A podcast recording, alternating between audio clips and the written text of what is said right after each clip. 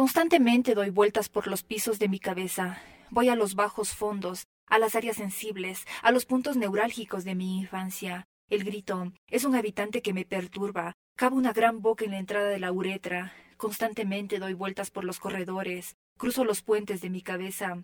En este mismo puente pernoctó mi padre, cuando el fluir de su voz fue detenido por el coágulo del olvido y su cuerpo se convirtió en una máquina fría y silenciosa. Tanta sonda y ninguna flor, tanta sonda y ningún recuerdo, tanta sonda y ningún poema.